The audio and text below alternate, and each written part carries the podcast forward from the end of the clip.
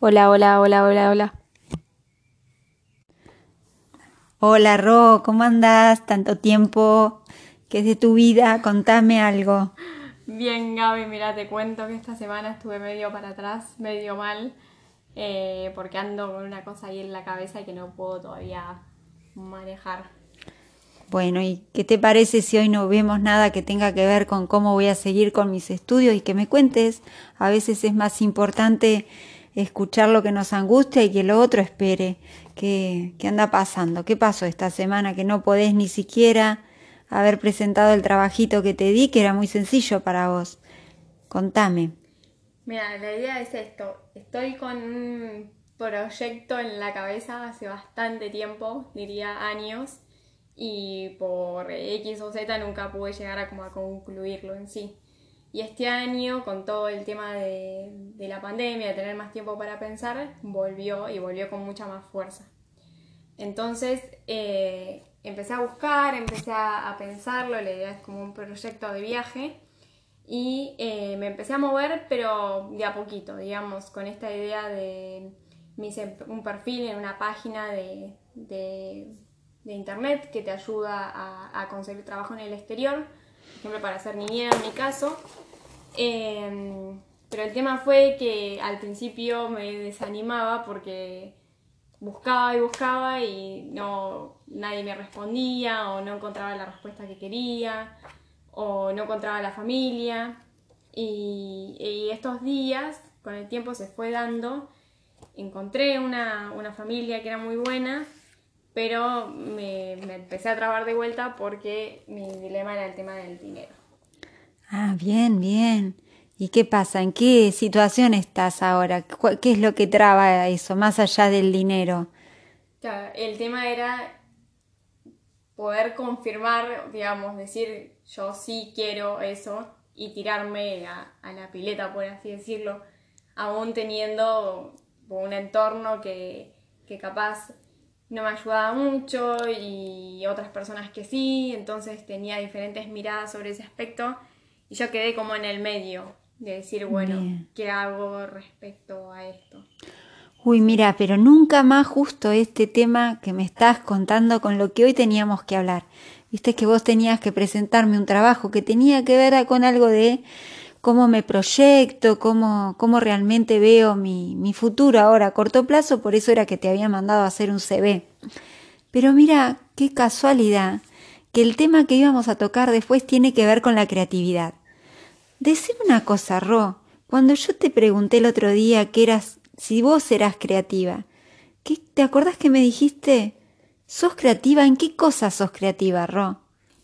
Y soy muy creativa en el tema imaginación en sí, tengo muchas ideas, pero me suele pasar que eh, tengo tantas ideas que vivo bastante en el futuro más que orientarme en el presente. O sea, no puedo centrarme en una, en una hora como para llevar a cabo esas, esas cosas. Perfecto, un poco era eso lo que quería que desarrollemos hoy entre las dos. La creatividad es la que te voy a hablar, no tiene nada que ver con el hecho de que tengas habilidades para pintar una casa o habilidades en cuanto a manualidades o cosas así. Generalmente cuando alguien habla de alguien creativo siempre se refiere a gente que pinta, gente que toca un instrumento. Hay que ser creativo en todos los órdenes de la vida, porque justamente la creatividad es el motor para motivarme y para no caer siempre en lo mismo. La creatividad es eso, es como ir a buscar dentro de uno qué más hay para seguir viviendo. Muchas veces esa creatividad está en zona cero, no nace nada, es como que vas a pescar a una laguna y ya no hay más peces, entonces empezás como a dar vueltas y a hacer siempre lo mismo. Tu creatividad muchas veces ronda en lo que siempre haces y eso no es ser creativo. Eso es justamente pescar en la misma pecera y no tener otras ideas que las que ya sabes. Una de las cosas que quizás haya pasado esta semana es que te chocaste con el lago totalmente vacío.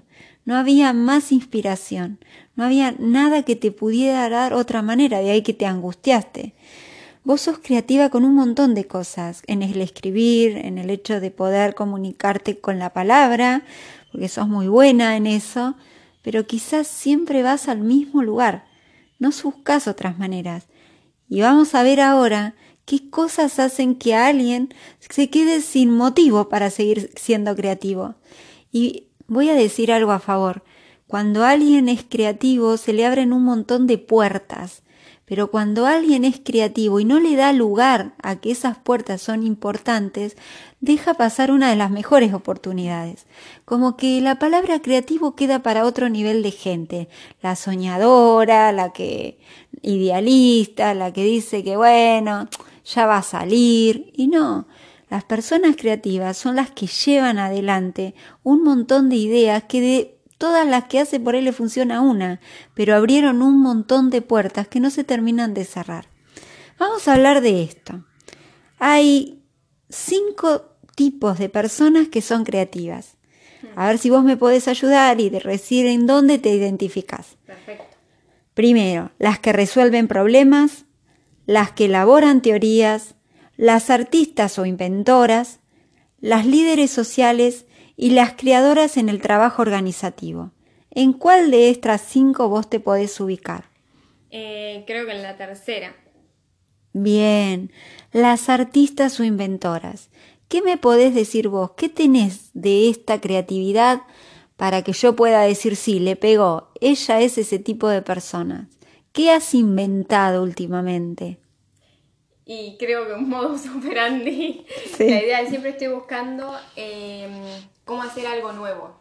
Me pasa esto, que cada cierto tiempo necesito cambiar un poco para, para, para inventar cosas nuevas, digamos, con las mismas ideas de siempre me cuesta, como decías vos recién, me cuesta, em, digamos, abrirme a otro tipo de pensamiento. Sino siempre voy a caer, digamos, en lo mismo. Entonces, necesito tener la inventiva cerca. Tener el contacto con lo, con, lo... nuevo, con lo innovador, con otra parte de mí, digamos, con esa idea. Bien, perfecto. Decime, Ro, ¿qué mm. cosas automatizadas que no necesiten de tu creatividad mm. generalmente haces? ¿Qué eh, cosas que son que te salen casi sin ponerte a pensar? Automatizadas, que el cerebro las registra como un hábito. Y por ejemplo, mm, automatizado en este último momento creo que fue mucho el, uso del celular o em, ponerme, ponerme a estudiar, por ejemplo. Que yo sé cómo ya funciona el sistema, entonces yo sé que me siento a estudiar, agarro la fotocopia, la leo, hago el resumen. Ahora, en ese punto me voy a quedar. Hmm. Me siento a estudiar como algo automatizado. ¿Qué pasa a los, a los 40 minutos de que estás estudiando? ¿Qué te invade? Porque algo pasa ahí. Hmm. ¿Qué invade? La necesidad de hacer algo diferente. Bien. Es eso lo que te está pasando. El cerebro automatizado actúa de esta manera, justamente no piensa y no es creativo, porque ya todo lo está poniendo en ese, en ese hábito, en esa rutina. Cuando uno está automatizado, el cerebro de la parte creativa empieza a funcionar.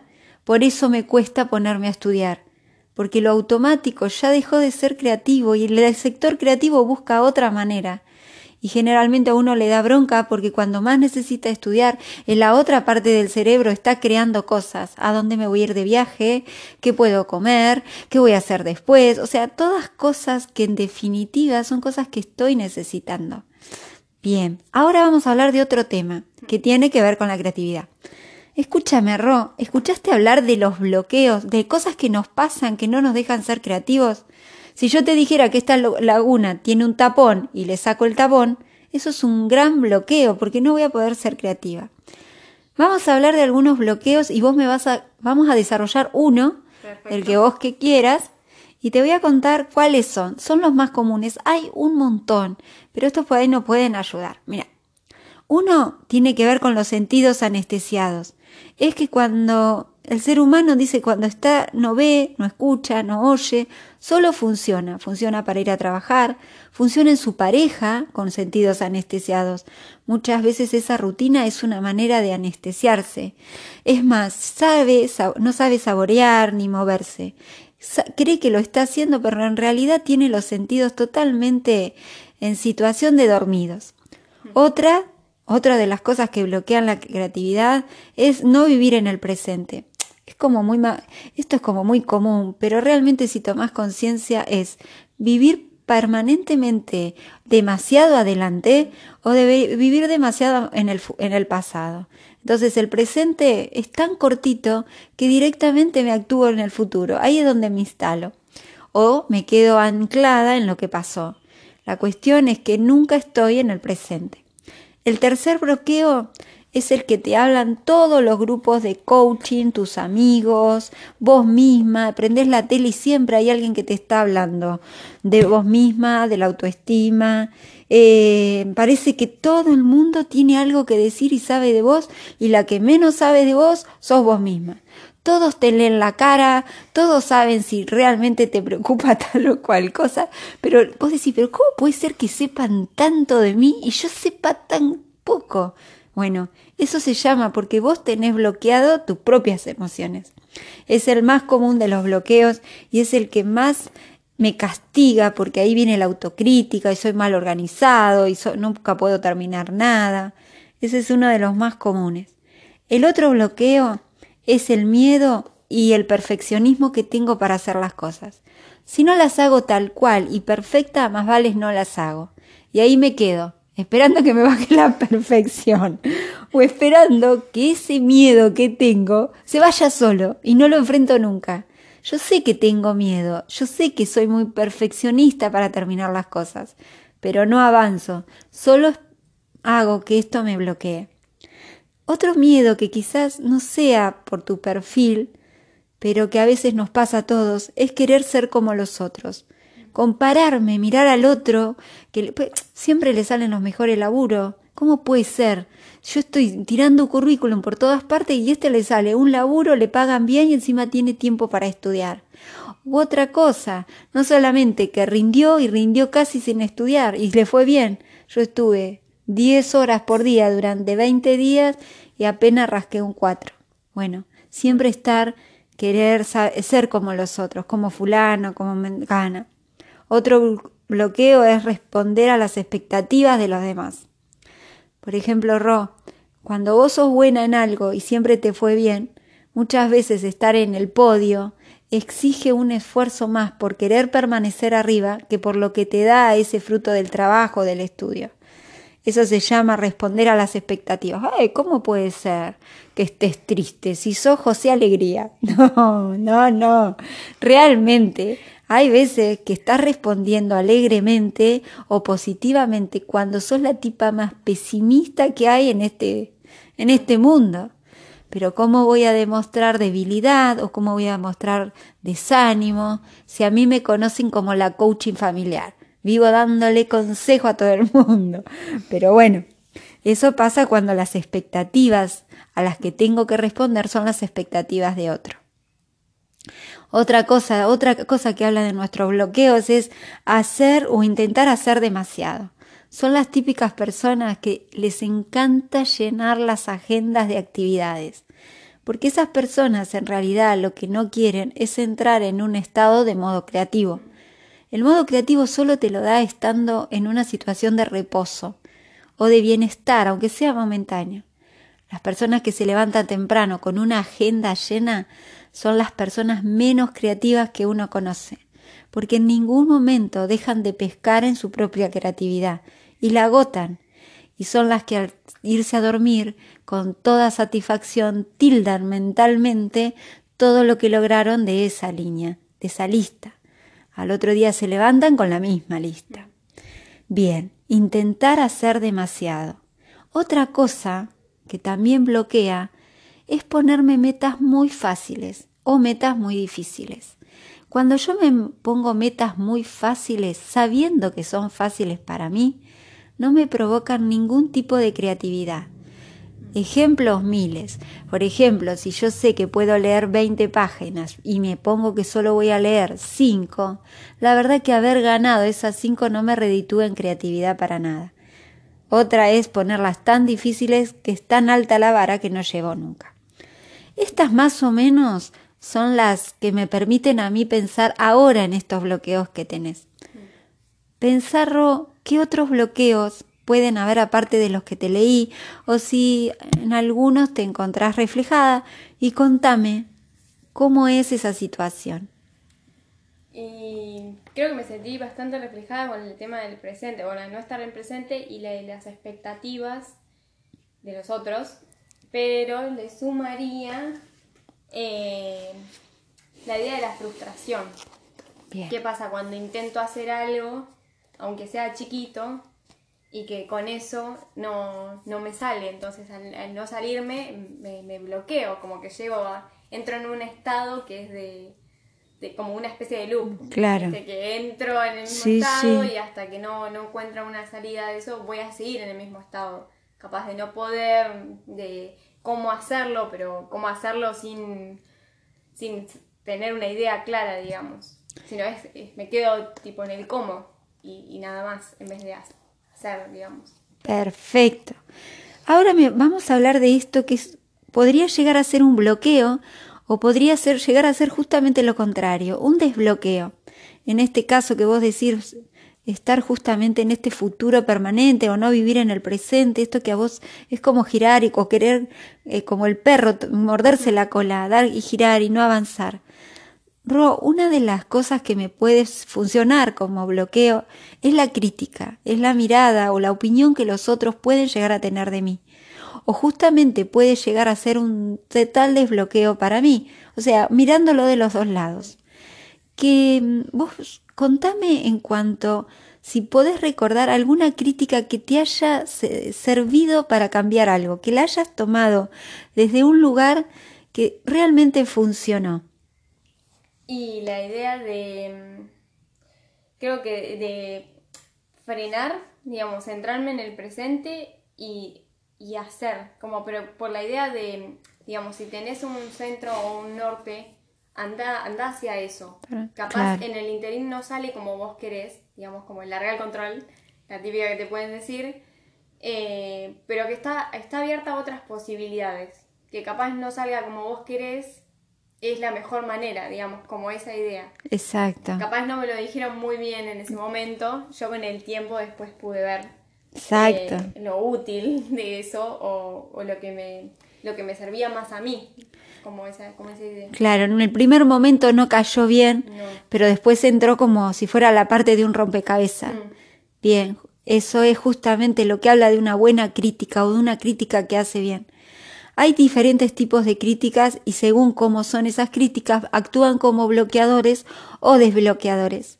Lo que sí es cierto que nadie le gusta recibir críticas ni buenas ni malas, porque la crítica lleva a una evaluación y justamente a nadie le gusta sentirse evaluado porque salvo que uno esté muy seguro de uno mismo, generalmente tocan muy finito cosas que ya vimos nosotros y que no nos gusta que nos lo digan otros.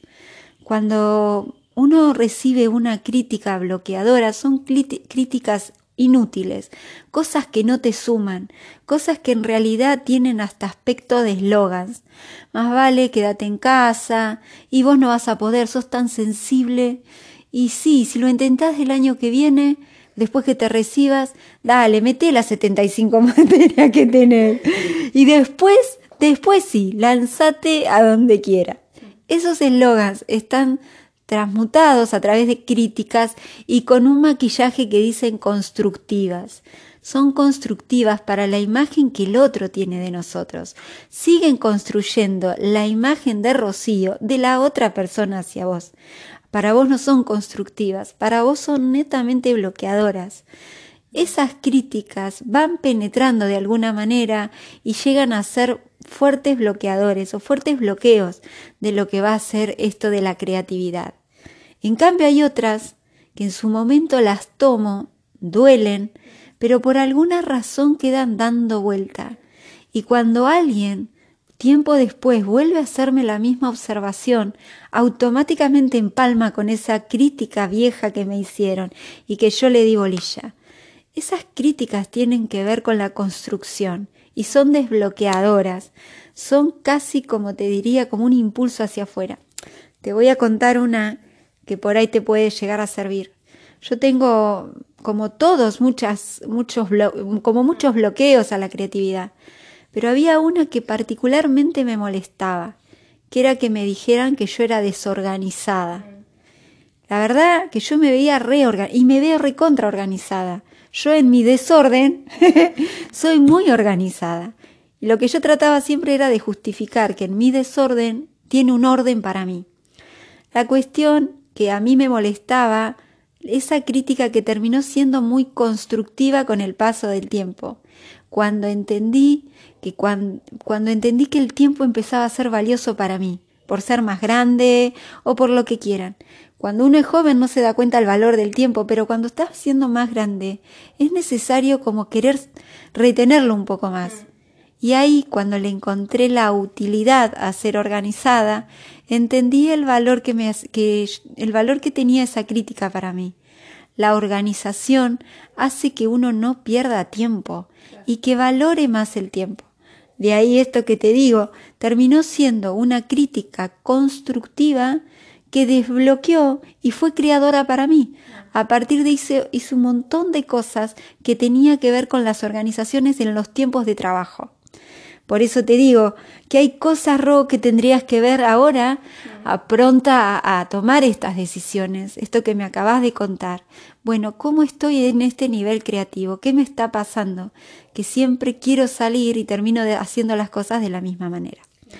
Para eso, yo te voy a dar algunas sugerencias para que puedas trabajar, para que puedas, no sé, tener en cuenta hasta nuestro próximo encuentro. Por ahí algunas te van a servir y otras te van a resultar de lo más ñoñas. Pero bueno, todo esto sirve. Primero, recibe las críticas completas y de una sola vez. No mm. cortes a la gente cuando quiera dar, generalmente elige qué crítica vale la pena asumir o de qué persona vale la, vale la pena escuchar.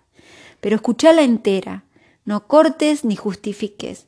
Escúchala y escucharla entera quiere decir como si te dijera bien, bien planteada hasta la crítica, bien plantada. Si vos tenés que dar vuelta a la situación, espera. Saca luego de esa crítica, como hemos hecho cuando buscábamos métodos de estudio, la parte más interesante, esa parte, esa letra, esas dos palabras que te movieron, que te molestaron, sacalas de contexto y dejalas a un costado rumialas, da la vuelta, a veces la crítica te la dicen y es la forma, es la forma y no fue lo que te dijo. A veces eso mata más que las palabras porque somos muy sensibles a un lenguaje no estipulado, que justamente es el lenguaje no verbal. Toma justamente que sea algo que te pueda recordar al pasado. Si esa crítica te lleva a otra crítica del pasado, como te cuento que me pasó a mí, retomala, porque ahí empieza a ser desbloqueante. Asumila y decir, esto ya me lo dijeron, esta crítica ya me la hicieron. Bueno, entonces es ahí cuando tenés que retomarla, porque ahí vas a ver por qué te volvió a molestar. Muchas veces cuando nos critican, o cuando dan la crítica no te está molestando por el hecho puntual de ese momento, sino que te está mandando a algo que te hizo doler mucho tiempo atrás. Es eso lo que me pasó con la desorganización.